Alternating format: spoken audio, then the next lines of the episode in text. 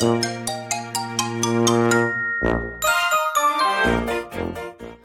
はようございます。たかしです。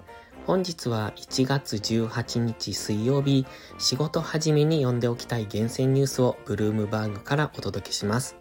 一つ目のニュースです。乱高下警戒。18日の日本銀行の政策決定はドル円相場にとって世界金融危機以来のリスクイベントとなりつつある。トレーダーはいずれかの方向に2%以上変動する可能性にかけている。エコノミストはほぼ全会一致で日銀が政策を維持すると予想しているが、トレーダーは12月に続き予想外の政策修正がある可能性を認識している。日銀が再び行動すれば円が急上昇し、世界の債券利回り上昇を引き起こす可能性が高い。動かなければドルが上昇し、下落を見込んでいた投資家はショートカバーに追い込まれるかもしれない。次のニュースです。明暗くっきり。ゴールドマンサックスグループの株価は2022年10月12月、決算発表を受けて下落。報酬費用が重しとなり、経費がアナリスト予想より大きく増えた。コンサルティング会社オピマスのオクタビオ・マレンティ最高経営責任者は、業績は悪いだろうと広く見込まれていたが、予想よりさらにひどかったと指摘した。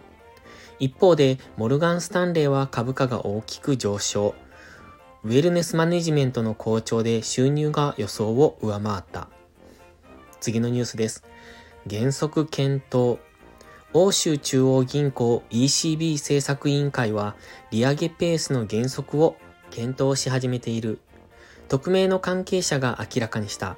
ラガルド総裁が示唆したように2月は0.5ポイントの利上げを実施する公算が引き続き大きいが3月は利上げ幅を0.25ポイントとする案に支持が集まりつつあるという。引き締めペースが減速するとしても ECB が責務に対して甘くなると捉えられるべきではないと関係者は主張。決定はまだ下されておらず3月の会合でも0.5ポイントの利上げが決まる可能性も依然あると釘を刺した。次のニュースです。米事業拡大。みずほファイナンシャルグループの米州部門はクレディスイスグループのトレーダー20人を採用する。米国のマーケット事業拡大を図る一環。クレディスイスのエージェンシー証券化商品トレーディング事業のかなりの部分を取得し、トレーダー採用はその一部だと、みずほの広報担当者が確認した。みずほは米資本市場での事業拡大を模索してきた。一方で、クレディスイスは痛みを伴う事業再編の最中にあり、従業員9000人削減や投資銀行部門の縮小を進めている。最後のニュースです。ローテーション。バンクオブアメリカのファンドマネージャー調査によると、投資家は米国株を2005年以来の大幅なアンダーウェイトにしている。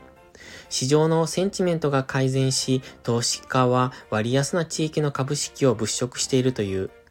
インフレの落ち着きと中国の経済再開で投資家や一部の著名ストラテジストは世界の株式に前向きになりつつある。同校ストラテジストのマイケル・ハートネット氏は今月世界を変えと進めていた。今朝のニュース5本は以上です。本日も元気よくいってらっしゃい。